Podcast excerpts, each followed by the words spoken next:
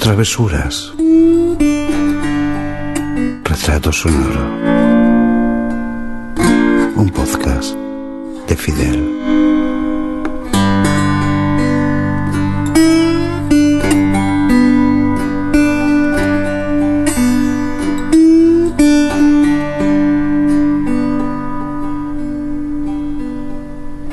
Hola, estás escuchando el retrato sonoro de Augusto y la llegada del apocalipsis.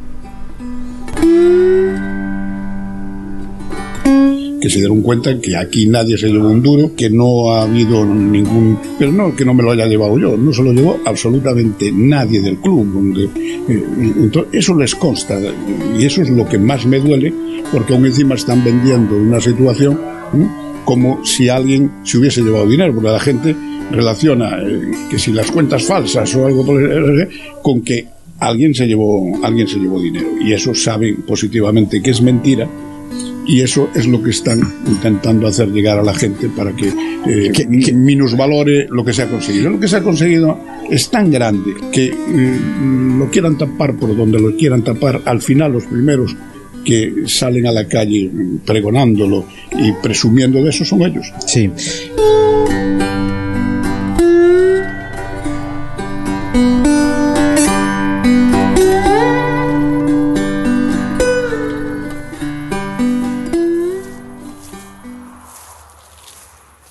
Llegamos a la última parte de Augusto, y lo digo en plural porque tú, deportivista o no, has llegado al final, nos has acompañado a Lendorio y a mí en este periplo, en este viaje de más de tres horas.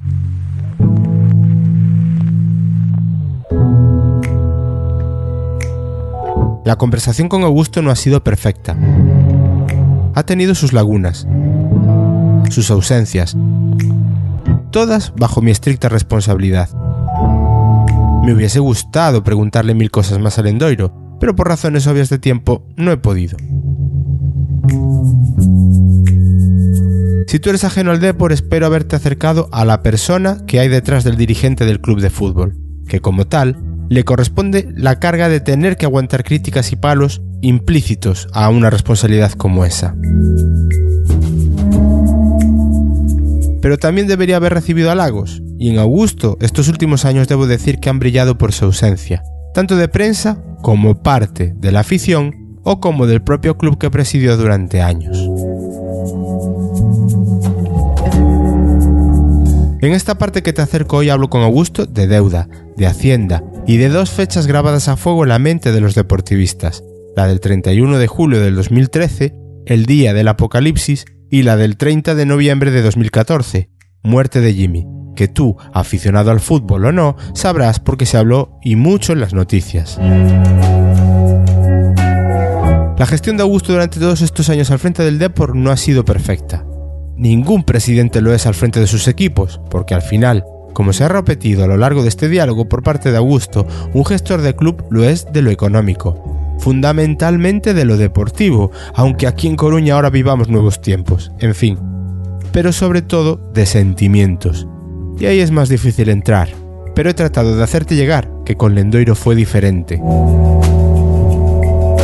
Te lo dije cuando empezamos este viaje, no soy periodista ni soy imparcial, aunque alguna vez una cosa no esté ligada necesariamente a la otra. Soy dicho de otra manera objetivamente subjetivo. He vivido todo lo que hemos estado hablando en este podcast, He disfrutado con los jugadorazos que vinieron y nos hicieron gozarla. He sufrido cuando veíamos que fichábamos luego jugadores que no cumplían las expectativas a lo que estábamos acostumbrados, de los triunfos de nuestro equipo y sufrido con las derrotas. Pero con Augusto al frente, nunca, nunca había perdido la esperanza de que en algún momento volveríamos a lo que en su día vivimos, porque como gestor de ilusión era único.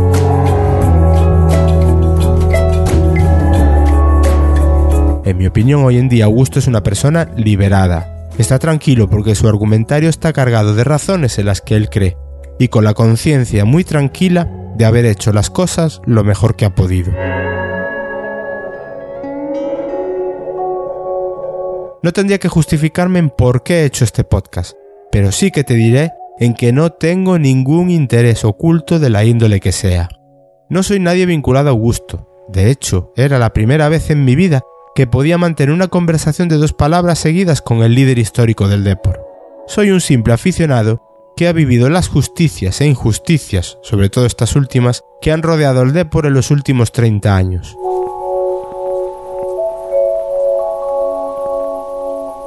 Gracias eternas por esta conversación y por las horas que has tenido a bien cederme, Augusto. Ojalá repetir algún día para charlar de lo que se tercie, incluso de algo que no sea fútbol. Como siempre agradecer a todos los que ayudáis. Hoy Tamara me va a permitir prescindir de su colaboración en la nota al pie, pero considero que hay que escuchar a Augusto del tirón en las cosas más delicadas de la historia reciente. Acabamos la conversación donde la dejamos en Augusto y los sueldos de solteros y casados. Seguíamos en la novena, en Perillo, y reenganchamos con él hablando de entrenadores. Disfruta.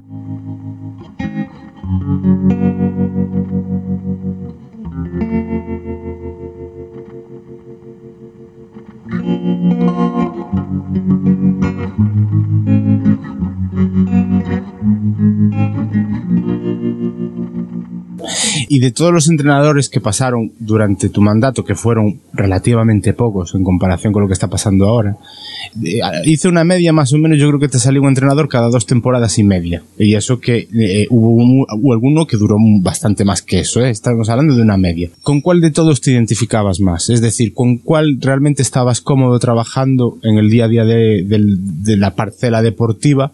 Porque eh, nunca se dijo jamás de que el Endoiro bajara a hablar con la con el vamos que como otros presidentes que se llegó a decir que había ente- eh, presidentes que hacían alineaciones Eh, de eso jamás se habló de ti pero pero con cuál de todos los entrenadores que pasaron por el deportivo Yo creo que el principio de Arsenio, el principio de Arsenio fue eh, mucha, muy, muy buena relación.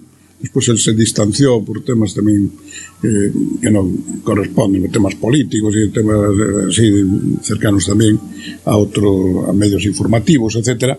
Pero al principio la verdad es que tuvimos muy buena, muy buena relación y quizá por, no sé si era porque los dos eran gallegos también con, con Fernando Vázquez el final la- el final fue una época muy difícil y la verdad es que con Fernando mm, siempre estuvimos muy cercanos el uno al otro las dificultades eran grandes los dos lo entendíamos y, y siempre se mantuvo muy bien esa relación incluso eh, en los momentos actuales. Es decir no solamente fue en aquella época sino que, que continuó y, hoy en día seguimos teniendo una muy buena relación. Y metiendo un poco el dedo en el ojo, eso quizás le pasó factura a él después a posteriori, porque la forma de salir de Fernando Vázquez no fue la mejor posible.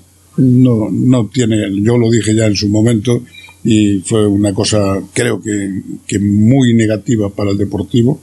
Y yo creo que muchos de los problemas que han surgido han venido derivados de, desde allí que han perdido. Es como cuando en la mili llevabas el paso cambiado y te tocaban y caías ¿no? es decir, tú no puedes ir con el paso cambiado en esta vida y, y el deportivo fue con el paso cambiado desde, desde el cese de, de, de, de Fernando Vázquez que no tenía, no tenía sentido ninguno por lo que había dicho, que además es la verdad de lo que ocurre, pero no solamente en el deportivo, sino en infinidad de equipos que vas a por un jugador y, y se te adelanta pues lo que estábamos hablando hace un rato de sabio, ¿no? Es decir, coño, si te viene el Madrid y te lo lleva, pues tendrás que ir a por un a por Sabito. Ya. Pero bueno, el nunca- segundo, el tercero, el cuarto de a bordo, hasta donde puedes, hasta donde puedes ir cerrado. Él se quejaba de que no era el segundo, el tercero, que era el quinto, la sexta opción. Sí, pero es que, es que eso Es normal. porque, Vale, claro, el pero ni no tiene nada de malo el En ¿no? este momento estamos viendo, por ejemplo, siguen más lejos, ¿no? Porque se ha hablado de los porteros que iban a venir y, y al final, ¿quién te viene? ¿no? Es decir, o sea, pues esa, esa es una una realidad, es decir, pero, pero que no hay por qué rasgarse las vestiduras por eso, sino por- no hay otro remedio, Eh, eso tiene que ser así. Por eso siempre hay que insistir en que el fútbol es juego callado, de verdad, pero Sí. juego callado, de verdad. Sí, sí. Pero quizás también por eso, igual el porcentaje de acierto siempre es más alto cuando las, cuando vas a por las primeras opciones y no por las quintas o las sextas. No, es decir, está más claro, fácil equivocarse. claro. También No es suele una ser- colección- También suelen ser más difíciles y más caras. Lógicamente, O sea, eso, lógicamente. teóricamente. Si aciertas. A lo mejor la primera que, la primera que tú tienes no es verdaderamente a lo mejor la primera que tendrías que tener. Ya. Pero eso, ahí es donde está la diferencia entre el que sabe y el que no sabe. Claro. Eh, voy a hacer un ejercicio de historia contrafractual, es decir, un easy ¿vale? Entonces, voy a hablar de hechos históricos que sucedieron, supongo que más o menos, igual no estoy acertado exactamente con un año o con una situación, pero bueno, más o menos andamos tirando las cosas bien. Y es, si tú siguieses hoy al frente del Deportivo. Eh, en esa historia empezaste con el camino revienta, que era andar pidiendo por todos los negocios, por todas las empresas para salvar aquella papeleta económica del Deportivo tan difícil en ese periodo inicial en el que tú asumes la presidencia y ahí con ese dinero, digamos, que se consigue consolidar al club de una manera más o menos rápida y conseguir un ascenso. Después llega el año 92 con esa conversión de los clubes en sociedades anónimas y que con ese dinero que conseguiste de accionistas, fichar a Mauro Silva y a Bebeto y eh, forjar ese Super Deport y llegar a ser campeones de Copa en el año 94.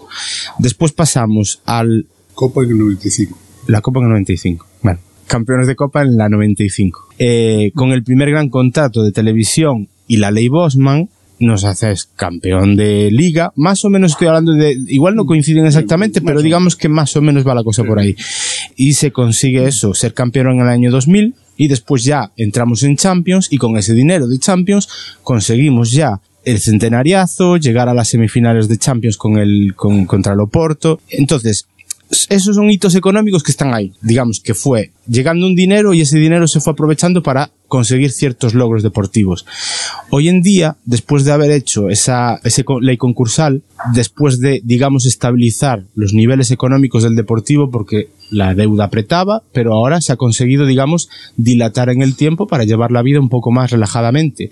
Y con esos nuevos contratos, que sí que te he escuchado alguna vez y se sabe que hay unos contratos económicos muy importantes y con cierta relevancia, es decir, con cierto peso, si Lendoiro estuviera en el deportivo hoy en día, podríamos estar hablando, en función de la historia que tienes, de que igual al Deportivo no sería tan descabellado pensar que hoy podría estar aspirando a Europa. A ver, sé que es jorobada la pregunta, No, pero no, no es, no es. Yo, yo no, no voy no voy a hablar de, de si yo estuviese como presidente, sino lo que yo pienso que ha ocurrido y que, que son paralelismos que se pueden producir y que se han producido. Es decir, y tú lo explicabas, lo explicabas muy bien. Por un lado, eh, llega el momento de la sociedad anónima, se constituye y podemos invertir en esos jugadores. Ahora, hace unos años, dos años, un año, tres años, se produce un hecho parecido. ¿eh? Hay una ampliación de capital eh, de las sociedades anónimas y mm, puede dar lugar a algo también teóricamente parecido. Pero es que no solamente en aquel momento se produce la asunción de una, un nuevo capital, sino que cambia diametralmente la distribución de los derechos de televisión y se multiplica por dos, por dos y medio los ingresos que el Deportivo tenía anteriormente. ¿Qué es lo que yo aproveché en aquel momento? Y por eso hablo de un paralelismo. Yo aproveché en aquel momento que me adelanté a los acontecimientos y fui a fichar a jugadores cuando no habían subido los precios cuando llega el tema de las televisiones y nosotros conseguimos una buena, un muy buen contrato de televisión comparado con los demás, nos adelantamos también a que los precios suban y es cuando nos vamos a por Rivaldo y compañía. ¿Qué parece el momento actual? Y el momento actual me refiero no al de ahora mismo, sino al de hace tres, cuatro años, que todos sabíamos que se iba a producir la venta de los derechos de televisión y que iba a haber una sustancial mejora de esos derechos es adelantarte a los acontecimientos e ir a fichar antes de que los precios suban. Cuando los precios suben, ya estás en condiciones de tú a tú con los demás como mucho. Y los precios ya han subido y el margen que tienes de equivocación es menor. Si tú te adelantas porque tienes conocimiento del medio y conocimiento de los jugadores que a ti te interesaría mm, conseguir o que no saliesen, que no saliesen, problema que tenemos tradicionalmente del portero, del delantero, del tal. O sea, hay una serie de jugadores que a lo mejor dices, pues en vez de que salgan, asumo lo que hablábamos antes. Es decir, yo si tengo un jugador bueno, no quiero prescindir de él. Buscaré, si tengo medios, pagarle lo suficiente, pues lo que ha ocurrido ahora mismo, por ejemplo, con Kepa en el Atlético de Bilbao. Sí. O sea, pueden tener la, la, venta asegurada, pero dicen, no, no, es que yo quiero que se quede, porque si no, me quedo sin un jugador. Y, y el que piensa que va a seguir vendiendo y vendiendo y vendiendo y que, y que eso no tiene fin, es que está totalmente equivocado. Ya, Por eso, ya. ese paralelismo yo creo que es fundamental. Lo, pero ha ocurrido hace dos o tres años. Ya hoy eso es más complicado. ¿no? Claro. Quizás se vuelva a producir ahora eh, nuevamente con la próxima venta de los derechos que volverán a subir los precios de los jugadores. Ya, ya, ya. La gente sabe que tienen dinero, los clubs, y entonces van a elegir. Y van a, a, si no me paga uno, me va a pagar el otro. Iba a preguntarte de manera desglosada por una situación que es la de la deuda que el Depor llega a acumular y una situación que se produce en una fecha muy concreta, eh, desde en forma desligada. Voy a hacerlo de forma junta y así avanzamos.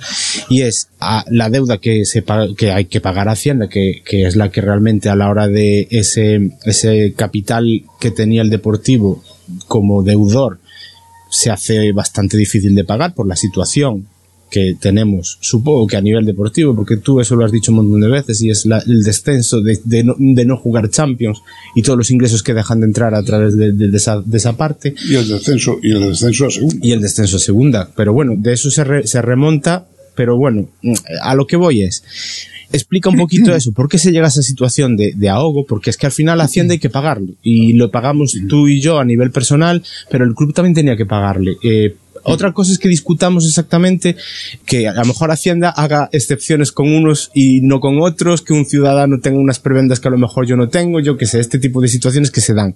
Pero eh, Hacienda hay que pagar al final. ¿Por qué se llega a esa situación? Eh, y después, ¿qué pasa el 31 de julio del 2013? Porque el Deportivo decían y repetían que desaparecía. Vamos a ver. Hay una, una situación que, que, es la más, la más típica en todo el fútbol español, o sea, la deuda que, que tenía infinidad de clubs, por no decir la práctica totalidad o la totalidad con Hacienda. ¿eh? Hacienda permitía eh, esas deudas en base a ir cumpliendo poco a poco con las obligaciones que tenías con, con y y de alguna manera firmabas convenios y mantenías la deuda principal, ibas cumpliendo y rebajando poco a poco la deuda que mantenías. Y eso no, no tenía ningún, ningún problema.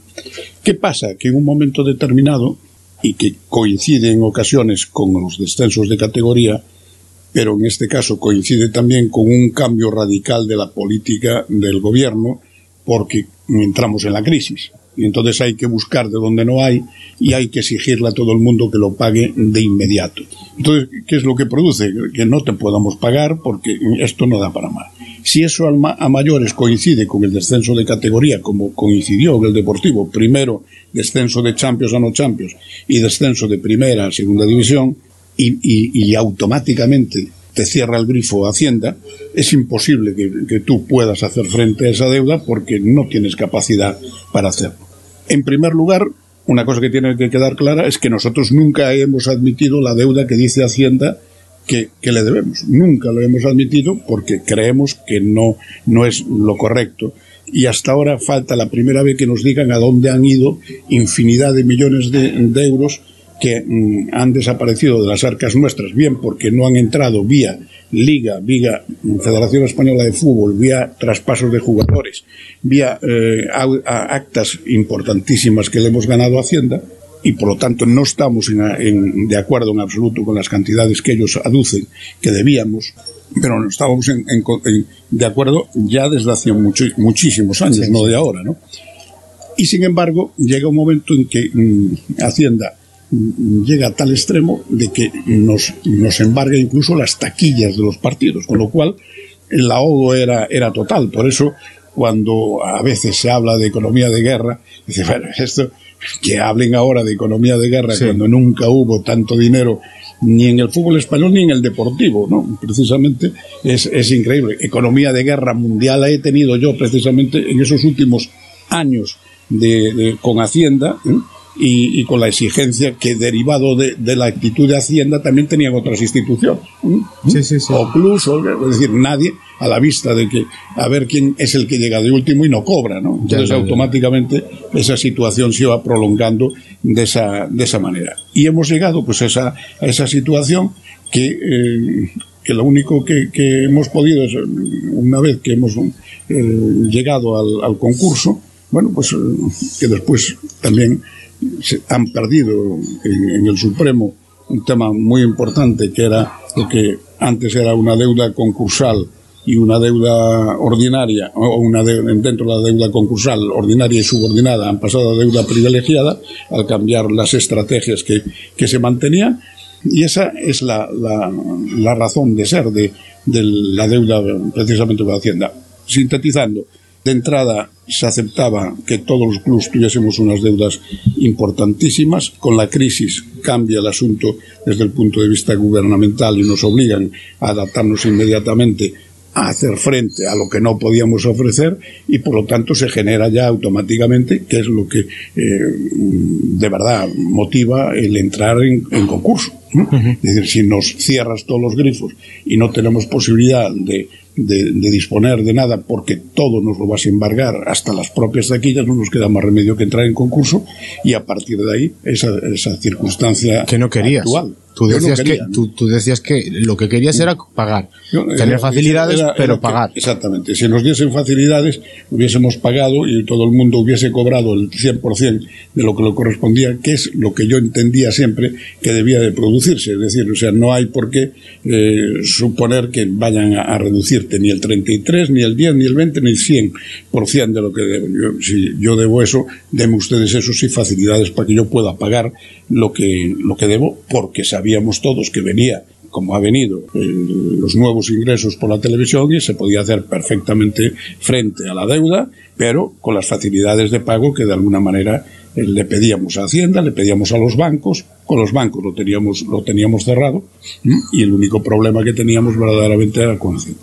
A mí, precisamente por estas situaciones que estamos hablando, en el momento en que tú te fuiste de, del Deportivo, he, leído, digamos que se iba uno de las viejas, entre comillas, glorias, porque no lo decían, yo creo que desde un punto de vista positivo, porque te comparaban con otros presidentes como Lopera o con Gil, que a mí particularmente, como deportivista, me ofendía, porque yo creo que la forma de llevar los clubs era diametralmente opuesta. Primero por la procedencia de cada uno a la hora de llegar al club y después por las, las formas, las maneras, porque las maneras tanto de Lopera como de Gil, cuando menos eran peculiares. La gente de esto de fútbol entiende muy poco. Todo el mundo habla mucho, pero entiende muy poco. No, no tenía nada que ver el sistema de trabajo nuestro con, ni tenía nada que ver la propiedad de Gil prácticamente al 100% o de Lopera al 100% con la mía que no llegaba ni, ni al 0,05%. Es decir, yo era un presidente de club que estaba sometido a, lo que los socios quisiesen. Lo que comentabas tú hace un rato, es decir, sobre, hay que, nos gusta que esté Lendoiro, de acuerdo, y ha estado 25 años. Llegó un año que todos nos dimos cuenta de que la gente quería un cambio. Bueno, pues ya han tenido el cambio. ¿Por qué? Precisamente porque yo no soy propietario del club, sino pues esos, esos propietarios que hablábamos antes, de que, que había momentos, no por Lopera y Jesús Gil, que a lo mejor algunos sí, de ellos sí. también, sino otros muchos que, que no, no, han podido estar en, en, en, los campos cuando él les apetecía estar por los insultos que podían recibir. ¿no? Yo, gracias a Dios, eso no lo he recibido nunca. No, es la y solamente un día, el día del Granada, que se escucharon algunas voces en ese sentido de dimisión y tal, y que durante todavía he estado pues un año más, justo, sí. un año más al frente del, del club y, y, volviendo un poco a, a, lo que tú me preguntabas, es decir, el día 31 de julio eh, estaba todo totalmente controlado. El Deportivo no corría ningún peligro, absolutamente ningún peligro, ni de desaparición, nada por el estilo. Como ya habían dicho los concursales, eh, como habían dicho lo, la Liga, como habían dicho AFE, como había dicho todo el mundo, es decir, todo el mundo sabía que el Deportivo tenía más que suficiente para mantenerse en, como club de fútbol, o sea, no había ningún problema. Lo que pasa es que había que jugar pues un papel que a cada uno en esta vida a veces le ocurre, un poco lo que al principio comenzábamos eso del teatro, del cine, eh, pues uno a veces tiene que actuar y tiene que, que, hacer un papel que a lo mejor no es el más adecuado, el que más le gusta, pero es el que corresponde en ese momento. Y porque había muchas presiones porque lo bueno, que había pues era un, cir un circo porque montado la gente alrededor. Estaba, la gente estaba hablando, sobre todo en la voz de Galicia, insistía una y otra vez en que el apocalipsis, eso, eso, era totalmente mentira. Lo que pasa es que cómo puedes hacer frente a, a, a, a decirle a la gente que eso es mentira, que cuando todos los días mm, planas y planas y planas de periódicos, entrevistas de radio, eh, medios en televisión, en fin, eh, están tratando de dar una idea, la gente se lo llega a creer, claro, es decir, no tiene los datos que yo tenía y que teníamos los que estábamos metidos en aquel momento y al frente del club. Nunca pasó, pero nunca pasó el más mínimo riesgo de desaparición en el deportivo. Por eso cuando lo lees ahora todavía, pasado tantos años, y dices, mire, todo eso es súper mentira. Es mentira absoluta. Estaba absolutamente todo controlado. Que en cara a la, a la, opinión pública hayan aparecido otros comentarios, otras cosas y tal, pues es, es como tantas veces. Y, y, y, esa sensación que yo creo que tenemos mucha parte del deportivismo, de que precisamente esas fuerzas que comentabas del medio de comunicación, de la voz, o de otras eh, externas, eh, supongo que empujadas por precisamente por el, el medio de comunicación. Por ejemplo, claro. en aquel momento el ayuntamiento juega un papel importantísimo en ese, en ese aspecto, pero nunca sabemos por qué.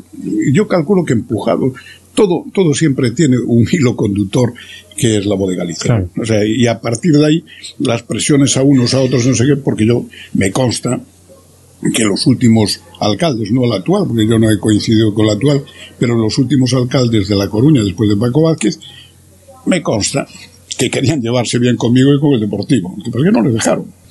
Y la sensación esa que te, te empezaba a decir de que precisamente esa fuerza le interesaba tanto que el Endoiro acabara saliendo que le daba igual que el Deportivo acabase desapareciendo. No, no, yo es más, yo creo que lo que querían era que el Deportivo desapareciese. Para culparte. Para culparme de la desaparición. A mí, de desaparecer el Deportivo, ya inventarían ellos uno nuevo y ya, ya bueno, lo que no sabían era que eso no iba a ocurrir nunca porque yo tenía totalmente controlada la situación, pero totalmente controlada. Y decides hacerte a un lado en el 2000 a final es que yo me doy cuenta que, la, que, después de toda esa campaña brutal es decir hay una necesidad eh, imperiosa eh, y la gente el, bueno pues aparte de los apoyos esos que estamos hablando eh, Negreira por ejemplo como alcalde de La Coruña y todos los que estaban alrededor de él empujados por la voz eh, buscan la, la solución de, de, la entrada de un nuevo de un nuevo presidente y la gente, claro, después de tantos años, con el cansancio que podía representar también el, hecho de aquellos meses que, que, la gente le habían dicho que esto va a desaparecer, que esto, esto se acaba, el apocalipsis viene, tal, pobre deportiviño y tal, no sé qué, no sé qué, pues toda esa gente que, que estaba hablando sin saber y malmetiendo a la gente, no solamente sin saber, sabiendo que estaban haciendo daño, ¿no? En ese sentido, pues lo que hacen precisamente es un caldo de cultivo extraordinario para que pueda entrar otro presidente y que, bueno, pues se ha recibido eh, después de una una campaña casi casi increíble, ¿no? Que, yo estaba dedicado al tema del concurso, que menos me preocupaba en aquel momento era la campaña eh, y cuando efectivamente empiezas entre los traidores que siempre hay en esta vida, la gente de, de, de, del club que, que te falla abiertamente y que, que, da todos los datos que no debe dar y cosas por el estilo, bueno, pero después de esa campaña te, das cuenta que la gente lo que quiere es un cambio y que hay que, hay que de, dar eh, no marcha atrás de ese, de ese tema, sino decir, bueno, si la gente te das cuenta que quiere un cambio, no vamos a forzar esta, esta situación, que no haya más división del, del, deportivismo y ahí es donde creo que se incumple el, lo, que, lo que el deportivismo quería, que era decir, bueno, pues yo me voy, por lo tanto el deportivismo no sufre y, y nos vamos a llevar todos bien y vamos a, a ir a favor del viento, ¿no? Ya. Y en cambio, en ese aspecto es donde te encuentras con que a los dos días te tienen en el juzgado y esa situación eh, mucha gente del deportivismo no la, no la, no la ha entendido porque es una manera de dividir una afición que está siempre, en los peores momentos incluso, muy unida. Esto es opinión particular mía. Eh, yo creo que precisamente lo que se trató cuando tú te fuiste, precisamente, y esos, esos errores que yo creo que sí que cometió la directiva nueva es, para curarme yo en salud, vamos a señalar aquí a este hombre y todo lo que pueda venir de aquí adelante, pues siempre tendremos la referencia del que, el de, lo de la herencia recibida, ¿no? Sí, sí. Es decir, poder tener el chivo expiatorio de que en cuanto me vengan maldadas, eh, es que mira, es que Lendoiro, es que cuando realmente, por ejemplo, tú, eso en tu periodo inicial, en aquel momento en el que cogiste el deportivo, en aquel momento no se te ocurrió coger y decir, a ver de dónde viene esto y a quién responsabilizamos. No, Simplemente no, es que lo asumimos y ya está. Había una, una, una cuestión que yo la he vivido en aquel momento también, que se hizo una auditoría, porque ellos hicieron dos auditorías y una due diligence, que se dieron cuenta que aquí nadie se llevó un duro, que no ha habido ningún, pero no que no me lo haya llevado yo, no se lo llevó absolutamente nadie del club. Donde, eh, entonces, eso les consta y eso es lo que más me duele, porque aún encima están vendiendo una situación ¿eh? como si alguien se hubiese llevado dinero, porque la gente relaciona eh, que si las cuentas falsas o algo por el- con que alguien se llevó alguien se llevó dinero y eso saben positivamente que es mentira y eso es lo que están intentando hacer llegar a la gente para que, eh, minusvalore lo que se ha conseguido. Lo que se ha conseguido es tan grande que eh, lo quieran tapar por donde lo quieran tapar, al final los primeros que salen a la calle pregonándolo y presumiendo de eso son ellos. Sí. Lo que más me fastidia también es ver que hay mucha gente que es deportivista porque tú estuviste en el deportivo, por lo que se consiguió bajo tu, tu, tu mandato, y yo creo que incluso hay veces que tiran contra ti sin saber exactamente en qué lugar están. Simplemente yo creo que eh, tiran pues porque es lo que leen, Lo que lo que escuchan por el run run. Y, y es bastante injusto ver cómo exjugadores, exentrenadores reciben homenajes y a Lendoiro no se le dice nunca, Lendoiro, mm, hay que, yo qué sé, que menos que, no sé, una placita, un, el estadio. A ver, eso es cosa mía, vale, de acuerdo, pero yo creo que es lo justo. Lo que quiero decir es que eh, se está incluso hablando de títulos, desligándolos de ti. Presumimos de seis títulos, sí, sí. pero no tiene nada que ver con Lendoiro. Lendoiro o no participó o, o pasaba por allí. El, el sistema que utilizaba la voz de Galicia y Paco Vázquez con Arsenio. Eso lo, lo- lo buscaban a él como. Decir, "Vam- Vamos a ver, hay que ser realistas. Arsenio cumplió fenomenalmente bien la- su, su etapa de entrenador. Yo lo tuve siete años de entrenador. siete años de entrenador. Y, y Arsenio cumplió perfectamente con, con eso.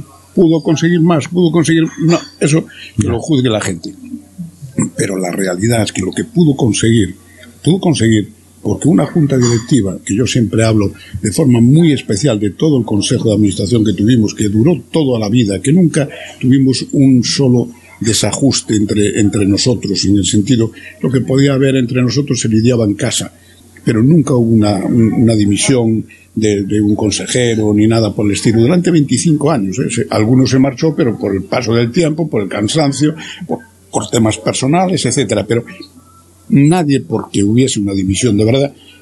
Y Arsenio ha tenido sus equipos gracias a ese consejo, porque ahí viene la deuda por los jugadores. El dinero nosotros no lo gastábamos en fiestas, el dinero se invertía en los jugadores y gracias a eso, tanto Arsenio como después Irureta, como por el medio Tosa o, o cualquiera de los que estuvieron, gracias a eso pudieron disfrutar de grandes equipos. Pues es justo que reconozcas la parte que le corresponde a uno, la parte que le corresponde a otro. Sin esos jugadores, Arsenio había sido muchas veces eh, entrenador del Deportivo y había estado en muchos equipos españoles. ¿Por qué? ¿Qué pasa? Que a los Mejor. 65 años, o los 60, o los 70, es cuando te viene la ciencia infusa y gracias a eso mm, llegas a, a ser campeón de, de España o estás a punto de ser campeón de liga o, o disputas eh, los máximos títulos europeos, etcétera, etcétera. No, eso viene derivado precisamente de que tienes un gran equipo. ¿eh? Arsenio, cuando se va al, al, al Madrid ¿eh? y le hablan, y sé que, eh, cuidado que tenía dos campeones del mundo no deportivos. ¿no? Y en cambio, cuando estaba en el deportivo, decía, cuando yo siempre intenté ganar, siempre. O sea, yo nunca me puse límites, es decir, yo si saltaba 2.40 quería saltar 2.41. Y otros que saltaban 2.40 querían, decían saltar 2.01 porque seguro que no fallaban. ¿eh? Y ese es el tipo de gallego que yo no quiero, o sea, que a mí no me gusta. Al final no puedes decir, por un lado, que o presidente boita moito fume porque o Madrid o Madrid e al llegar a Madrid decir todo lo contrario. ¿no? Ya. Es, decir, es que na Coruña tiña dous, dous, Claro. dous campeóns do mundo. ¿no? Esa, esas son las situaciones que verdaderamente te dan pena y, y dices tú, qué lástima que cada uno no sepa ocupar el puesto que le corresponde y nada más. Es decir, así de, así de, cada uno tiene su, lo que tú comentabas. Es decir, yo en la vida bajé a decirle a un entrenador lo que tenía que hacer o a quién quería, a quién debía de poner o dejar de poner. En la vida, ¿no? En la vida. Solamente bajé una vez al vestuario porque estaba viendo que iba a ocurrir lo mismo que en la época del Valencia, o sea, de, de, de, de la, la liga, que el empate siempre decían que era bueno. El empate era bueno hasta que el empate con el Valencia no nos llegó, ¿no? Ya. Y perdimos una ventaja enorme que teníamos porque íbamos a por el empate. Pero mm, de esa vez no bajé, pero la vez de, con Irureta, que estaba viendo yo que iba a ocurrir otra vez lo mismo, bajé 10 minutos, no más, a, hacia Adamá, que era donde estaba el en aquel momento entrenábamos allí, al vestuario hablé con ellos y dije, oye, me cago en la leche. Vamos de primeros. Tenemos el mejor calendario. Somos mejores. A ver si vamos a perder otra vez la liga. Y a partir de ahí, mm, no digo que haya sido por eso, la cosa cambió y, y la cosa se mejoró sustancialmente. La mentalidad ganadora de los fichajes y de Es todo. que, es que Sí, tienes, sí. que- tienes que tener la mentalidad. Yo la mentalidad de- del pobriño gallego es que no lo puedo soportar. O sea, Ya. decir, no, no, mire, mm, sencillo sí, humilde lo justo, o sea, lo, lo que sea, pero también orgulloso de serlo. Es decir, o sea, que Sí. a ver cómo encajamos Sacar- todo sacar eso para que si podemos ser campeones no seamos segundos. ¿eh? Es mejor que nos hundan el pecho de sacarlo y no de tenerlo ahí recogido y aún por encima que vengan a Sí, machacarte. pero bueno, si tampoco hay por qué sacar el No, pecho. no, pero Nosotros, bueno. O sea, si tenemos posibilidades de ser campeones, Claro. mientras tengamos posibilidades de ser campeones, vamos a intentar ser campeones. Después intentaremos ser segundos, Claro. mejor que terceros. Eso que siempre se dice precisamente del fútbol. Si sales a mantenerte, desciendes. Sí, Pero es que además el que, el que ha vivido en general el deporte sabe que hay que tener una mentalidad ganadora y no puedes ir por la vida de pobriño, no, no puedes.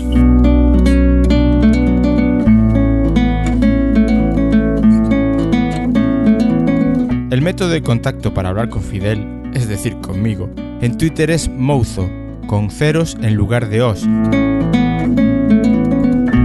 Y para retrato sonoro podría cansarte con mi voz diciéndote cuáles son, pero lo van a hacer Ana María y Rosalía. Venga hijas, dadle, a ver si hago podcasters de provecho con vosotras.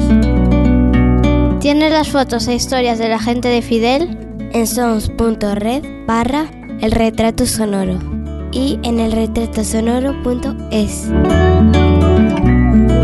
Entra y deja tu comentario. O también en el correo electrónico en el retratosonoro arroba sons.red. Con un tweet en el retrato sonoro. Y en Facebook facebook.com barra el retrato sonoro.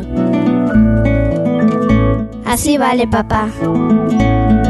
Es que es muy fácil. Y a veces te pones de un intenso que no es normal. Vale.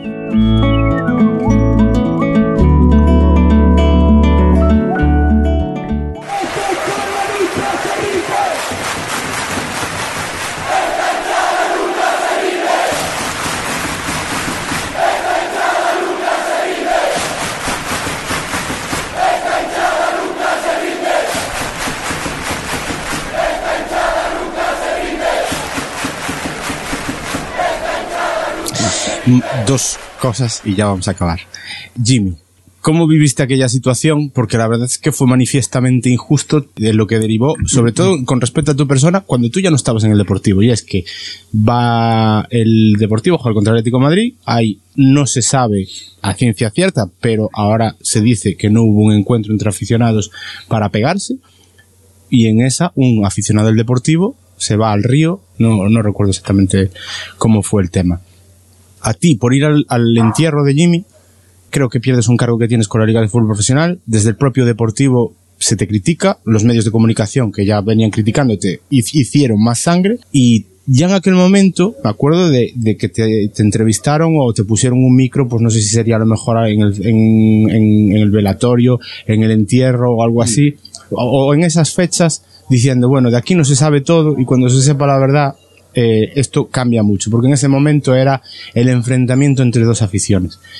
¿Cómo viviste tú aquello? Porque mm, realmente saliste perjudicado de aquella situación cuando tú ya no estabas en el Por Deportivo. desgracia, después de Jimmy, aunque también muchos chavales van a tener que pagar por lo que se ve, no sé si lo ganarán o no, pero de entrada una cantidad importante por, por esa esa teórica pelea de tal. Pero por desgracia, después del pobre Jimmy que perdió la vida y su familia y sus amigos, yo fui el que más, el que más perdí en aquel, en aquel tema y creo que de una forma verdaderamente, verdaderamente injusta. En primer lugar, porque yo estoy convencido ya desde aquel momento y por además porque lo intenté confirmar y ahora todo indica que efectivamente no hubo ningún tipo de quedada. Han matado a un, a un chico en ese, en ese sentido Mm, golpeado, tirado al río, o sea, una, una muerte incluso, digamos, salvaje, ¿no? Sí, es decir, que- un que golpe en la cabeza. Es una cosa, Sí. una situación que no es ningún tipo de accidente coyuntural, una circunstancia especial, ¿no? Entonces, qué menos que a la madre, que además yo la, la, la conocía, el, el darle el pésame eh, por la muerte y tal, y por la muerte de, de un hombre del deportivismo. De decir, o sea, yo no entro en su vida personal, que, que no me corresponde en absoluto, y que además me parece que había cambiado bastante sobre, sobre el tema, ¿no? Pero mm, lo que peor llevé de todo, con ser muy duro, que, me hubiesen cesado como embajador de la Liga. Yo en aquel momento era el único embajador de la Liga para todo el mundo. Ahora hay, no sé, 10, 12, 15 o más, ¿no? Pero yo era el único que que había y que tenía contrato por varios años. Pero lo que más me dolió no, no fue que me, que me cesasen la liga, que me cesaron y que espero que ahora se vaya aclarando bien la situación para por lo menos poder hablar, porque yo no hice ninguna declaración nada más que esa que tú dices justo en la puerta de mi casa y a Leticia Chas, me acuerdo porque era ella y le quiero decir, mira, no voy a hacer declaraciones, pero mm, lo que se está diciendo no, no es la verdad y ya se sabrá y cuando se sepa pues hablaré sobre, sobre el particular, ¿no? Pero lo que más me dolió sobre todo fue que el Deportivo dijese que yo estaba bien expulsado porque prácticamente, no sé qué es lo que yo había hecho, simplemente el haber ido al entierro de un deportivista que había sido asesinado. Es verdad Que que... eso lo diga el presidente del Deportivo, Claro. de mi Deportivo, que no es solamente suyo, sino de mi Deportivo y de todos los deportivistas. Cuando el que ha, sido asesinado es un deportivista, es terriblemente duro. Es duro y sobre todo porque en eso ha, cambiado su posición. No, ha cambiado por completo. porque no ha quedado más remedio. Claro, claro, pero, pero en ese aspecto todavía se ha quedado un poquito más en evidencia porque la posición con respecto a esa situación cambió diametralmente cuando se iban sabiendo más cosas, con lo cual todavía yo creo que incluso unas disculpas no hubieran estado de más. Pero bueno, eso creo que va a ser muy difícil. De todas maneras, ¿tú crees que la gente es desmemoriada? En general, la afición del deportivo con respecto a tu figura, porque me imagino que te parará mucha gente por la calle y te dirá cosas bonitas, pues que joder, Sí, lo la verdad, la verdad es que- y tal. y cada vez, seguramente cada vez más, ¿no? Pero, mm, pero bueno, en el fútbol ya sabemos todos también cómo es, es de, de ocasiones, ¿no? De la gente que, que sabe lo que ha ocurrido, dónde estaba antes el Coruña, eh, dónde estaba después el Deportivo, dónde terminó el Superdepor, donde entonces todas esas cosas yo, yo estoy convencido que la gente las valora, que yo les agradezco mucho porque eh, esos momentos que hemos vivido todos, yo el primero, ¿no? Y, vivirlos en primera persona eh, es, extraordinariamente bonito, ¿no? Eh, tal, igual que he vivido momentos también muy duros en ese, en ese aspecto, sobre todo lo que creo es que que la fuerza del deportivismo es brutal, brutal. Yo creo que el deportivo, si algo tiene fuerte de verdad, es su afición, ¿no? y ahí lo tenemos demostrado, porque ya en, todos estos últimos años, con, con, todas las vicisitudes que hemos pasado, pues la media está sobre los 25.000 socios, cuando yo lo cogí con 5.000. 5.000 socios, que tengamos cinco veces ese término medio, creo que es un, un, nivel extraordinario y aunque hayamos podido llegar a 30 o estemos en 27 o lo que me da lo mismo, estamos hablando de por encima de 25.000 socios, es el 10% de la población aproximadamente y eso es, es, increíble, aunque muchísimos no, no sean de la ciudad de La Coruña, pero bueno, haciendo esa valoración bruta que, que es más fácil que, que, la, que la hacerla de otro tipo, ¿no? Y por lo tanto, yo espero que, que la gente sea, sea justa en, su medida y desde luego con, conmigo en la calle súper cariñosa. Eso es, está bien. De todas formas, eh, yo creo que precisamente en base a lo que tú dices de, de esa parte de, de, de, afición que tiene, que el deporte conserva, eh, a pesar de estar en una situación deportiva mm, no la, la- la más disfrutable, pero ahí está, es porque quizás también tú hiciste un trabajo previo de masa social en la que el- tanto en los triunfos como en las derrotas, lo que hablábamos hace un rato, siempre se, se disfrutaba, a pesar de que los disfrutes eran diferentes, eran diferentes. Pero tú sabías que eso podía llegar a pasar y por eso también se intentaba que cuando había que disfrutar se disfrutara a tope y que podíamos tener que preparar, porque nosotros nos hemos llevado chascos muy gordos, es decir, no, la época del Endoiro todo el tiempo no fue disfrutar. Los chascos gordos también era porque aspirábamos a grandes metas, pero bueno, que sí, sí ha habido palos, sí ha habido palos, no todo han sido rosas. Sí, pero bueno, eh, claro, cuando aspiras a grandes metas, Claro. dices, bueno, pues hombre, hasta, hasta aquí llegamos y no pudimos superarlo, ¿no? Yo mm, de lo que me acuerdo, de lo que me acuerdo más precisamente es de, de los momentos más difíciles, es decir, la respuesta de la gente, porque a la gente yo creo que lo que no le engañábamos, éramos naturales, le decíamos la realidad de las cosas y la hablábamos pues con el lenguaje propio del fútbol y del sentimiento del deportivismo, ¿no? Entonces mm, veías como la reacción de la gente de cuando sabían que teníamos necesidades económicas en, el mes de abril o mayo en concreto, con la de- el descenso ya, hacer colas impresionantes y adelantarse incluso la llegada de los carnés, que no teníamos carnés para entregarles y que la gente estuviese haciendo colas de 100 y de 200 metros.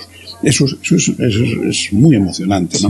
Y eso lo hemos hecho eh, el, el primer año del descenso y el segundo año del descenso. Es decir, o sea, lo hemos hecho en los momentos más difíciles, porque hemos acostumbrado a la gente que lo mismo que, que le hablábamos del camino revienta mm, del principio, le hemos dicho que después era, éramos capaces de ganar y, y- y de ganar una liga y de posiblemente estar en unas mm, finales o semifinales de Copas de Europa, pero que al mismo tiempo seguíamos siendo lo que éramos y seguíamos siendo una familia, nos seguíamos llevando todos muy bien y no había división en, ese sentido. Podía haber, como mucho, división por los resultados, por, eh, en algún momento puntual, pero cuando había que sumar, estábamos todos ahí juntos. Estábamos en el penalti de Yuki, todos en el campo, celebrando lo, lo que parecía imposible que se pudiese celebrar y celebrando también los descensos y celebrando todas esas situaciones, igual que después supimos celebrar también los ascensos. ¿no? Esa, esa es la realidad de la afición coruñesa de- deportivista, porque se va, es mucho más que la coruñesa, ¿no? Porque hay muchísimos deportivistas en toda España y en todo el mundo que no tienen nada que ver ni con la Coruña ni con Galicia, ¿no? Eso son cosas que nos quedaron en tintero, como el crecimiento de las peñas, que fue espectacular, porque había peñas en 50.000 Había sitios. cuatro o cinco peñas, como Claro. digamos nosotros. Mira, yo te voy a dar mi opinión y, y ya es para acabar, y es que yo eh, tengo la sensación, desde mi punto de vista de deportivista que ha vivido toda esta época, que yo soy de la opinión que el Endoiro tenía que haberse marchado cuando él hubiera querido marcharse y no casi empujado. Es una impresión que tengo, a pesar de que el que toma la decisión de no presentarse después y decir, bueno, pues que venga el siguiente, que coja el, ju- el Hay, juguete. hay que ser, hay que ser una, hay que ser realista en esta vida. Mm, Esas elecciones lo único que hubiesen servido era para ahondar más en, en la división del deportivismo por unos que, que votasen a unos, otros a otros y que continuase el- el- la cantidad de insultos que yo he tenido que soportar en, ese, en, esa, en esa campaña electoral. ¿no? Ya. Sabiendo el presidente actual, que era el candidato en aquel momento, que estábamos hablando para que viniese él en la lista mía y que aún estoy esperando que me diga que no. Ya. Esa es otra, que digamos que, que Tino fue una persona de tu confianza y, y él confiaba en ti, es decir, él por el Eh, respaldo. Nosotros nos- normalmente cada dos meses, como mucho, cenábamos juntos, hablábamos y tal, porque era un buen colaborador del Deportivo. y, y- y nos veíamos con cierta frecuencia, cada dos tres meses como mucho. Cenábamos, charlábamos de todo, tal, y estaba totalmente al corriente de lo que era, de los detalles no, pero bueno, de que De sabía que estaba la la deuda que había y cómo estábamos pasándolas y no eso, Ya. no sabía como nadie. En el año 94, eh, mi padre eh, te llevó un libro a firmar y en ese libro, bueno, el libro era mío. 94. En el 94 fue cuando se editó el libro, entonces yo me imagino que sería unos 6 No, o si 7 era la meses. diputación era el 95. 95, pero te quiero decir que fue previo a ganar el primer título. El caso es que lo gordo vino después, a lo que me refiero. Y en, ese, en este libro, que después quiero que me firme, lo que pasa es que no queda muy podcastero, no, no se va a ver la firma, entonces lo dejamos para cuando acabemos el audio, me pones, para mi amigo Fidel Mouzo, en la seguridad de vivir juntos muchos momentos de alegrías deportivistas. Las viví, doy fe. y ahora, ya para finalizar, quiero que me digas un momento de toda la... Bueno, perdón, una penúltima, y esa es muy breve. Ural, liceo, deportivo, ¿de cuál de las tres te sientes más orgulloso? ¿O de, en cuál, digamos, Yo- yo disfrutaste creo- yo más? creo Es que quizás más. disfruté a tope en las tres. En las tres. O sea, uno disfrutabas por ser campeón de Coruña o de Galicia o estar de tercero en el campeonato de España de infantiles, disfrutabas, más era imposible. Además también venía derivado de tu edad, que yo tenía 16, 18, 20, 25 años, como mucho, ¿no? según los años. eh, como- En el liceo pues, es que llegamos a todos los títulos inimaginables, ¿no? Campeones de Europa y, de- y del mundo un montón de veces, campeones de España ya no te digo, y, y campeones de todo. Y después el fútbol, que es lo más difícil que hay, claro, el, el- el llegar no solamente a, a ganar los títulos, no, sino todo lo que hubo alrededor, porque se ganó una liga, pero claro, se ganó una liga, a lo mejor fuimos subcampeones cuatro veces, otras cuatro veces fuimos eh, terceros, eh, no sé cuántas veces semifinalistas de Copa, ganamos tal. Nosotros no celebrábamos las, las Supercopas, no se celebraron No. nunca. Nunca se y- celebraron. y las tres que jugamos las ni- ganamos. Ni quedar, ni quedar, ni quedar subcampeones de liga. Sí. ¿Eh? No se celebraba, quedar subcampeón de liga no se celebraba. Era increíble. Es decir, aquí, ¿cómo, ¿cómo puede ser eso?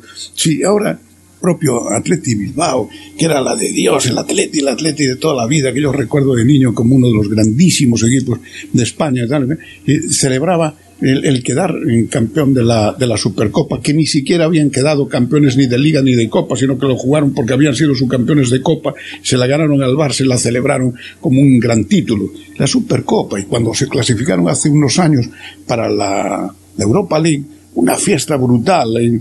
o sea, eso lo hemos perdido. ¿Por culpa de quién? Siempre por culpa de los mismos.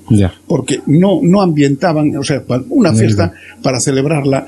Eh, tienes que estar con ambiente de fiesta. Y, y si no, pues la gente, cada uno lo celebra a su, a, a- manera. a su manera. Y además, a mí es como me gusta celebrarlas, ¿no? Claro. Pero también es cierto que un- cuando los títulos o esas circunstancias son tan excepcionales, conviene celebrarlo, porque digo, oye, que de esto no va a haber, eh, Claro. cuidado, eh, celébralo ahora, que si no, que, que van a cerrar, eh, que esto, esto se acaba, eh. Sí, sí, Eh, sí. Y eso, tristemente, mucha gente no lo vivió. No. Porque los que llegaron ya a lo mejor un poco más tarde, pues vivieron menos mal que llegó lo del centenariazo, porque el centenariazo ya es a caballo Sí, era un poquito- de, de- de la liga, de, de la copa, la primera copa y tal, porque Mm. Después ya, ya no hubo más momentos de celebración que los ascensos, ¿no? Sí. ¿Mm? Yo, Sí, por sí. ejemplo, si tengo que pensar en un día que diga, ¿qué gol celebraste más? Pues posiblemente haya sido el gol que marca Chisco en Nastic, o sea, al. Nastic, en, en Tarragona, en el minuto 91-92, que acerca muchísimo el ascenso, el primer ascenso. O sea, empecé a cantar el gol, coño, que tuve que pedirle perdón al, al, presidente, que también es cierto que, que el Nastic no se jugaba nada porque ya estaba descendido desde hacía varias jornadas, pero estaban a punto de empatarnos y si nos empataban nos ponían las cosas pero terriblemente difíciles. Ganamos aquel partido, ganamos aquí al Huesca y así.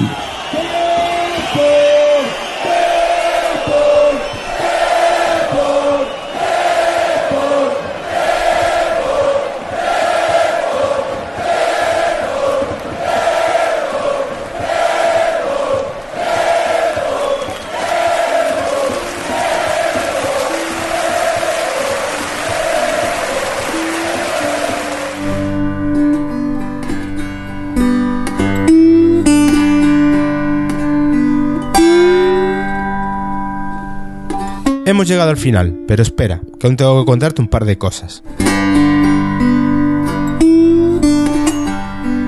Igual te sorprende que acabemos de forma tan abrupta, pero es que Retrato Sonoro siempre es así.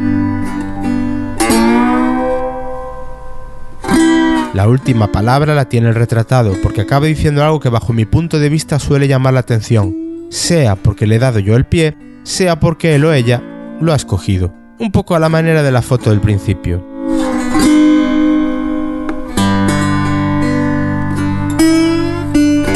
Llamativo me parece que Augusto se quede con el gol de Xisco contra el Nastic de Tarragona como momento a recordar de su historia con el Depor. Con todo lo que hemos vivido. Parece una forma imperfecta de terminar, ¿verdad? Gente que me aprecia y me ayuda en esta locura me lo ha dicho más de una y de dos veces. Aunque también puede ocultar un deseo de poder continuar algún día la conversación donde la dejamos, con él y con todos los que pasan por el micrófono. Aclararte una cosa más. Recuerda el libro que le dije a Augusto que le llevó mi padre a firmar. El libro en cuestión, que no llegamos a mencionar nunca, es La gestión de un líder de José Luis Martín Vigil, de Century Literaria, editado allá por el año 94, y que compramos en casa, como decimos, antes de que lleguen los éxitos. En el audio te digo lo que escribió Augusto en aquella ocasión y te repito ahora. Para mi amigo Fidel Mouzo, en la seguridad de vivir juntos muchos momentos de alegrías deportivistas. Un fuerte abrazo. Hoy te voy a contar lo que me escribió después de dar stop en la grabación y que podrás ver en el post de songs.red barra el retrato sonoro o en el retratosonoro.es. Y es que en la siguiente hoja, a continuación de aquella primera dedicatoria y que me parece el mejor colofón y resumen que le podemos dar a los retratos sonoros de Augusto, el que habla todo el tiempo de fútbol, el de los sueldos de solteros y casados, y del que lidió con la llegada del apocalipsis, que dice así. Querido Fidel, ya ves que todos cumplimos. Llegaron las copas, la liga, las supercopas, y ya no nos dejaron más. Un fuerte abrazo y que sigamos disfrutando. Augusto César Lendoiro, en A Coruña, 24 de enero de 2018. Gracias por escuchar Retrato Sonoro. Acabas de escuchar El Retrato Sonoro, un podcast alojado en Sons, red de podcasts. Encuentra mucha más información de este episodio en nuestra página web, sons.red barra El Retrato Sonoro. Y descubre muchos más podcasts en sons.red.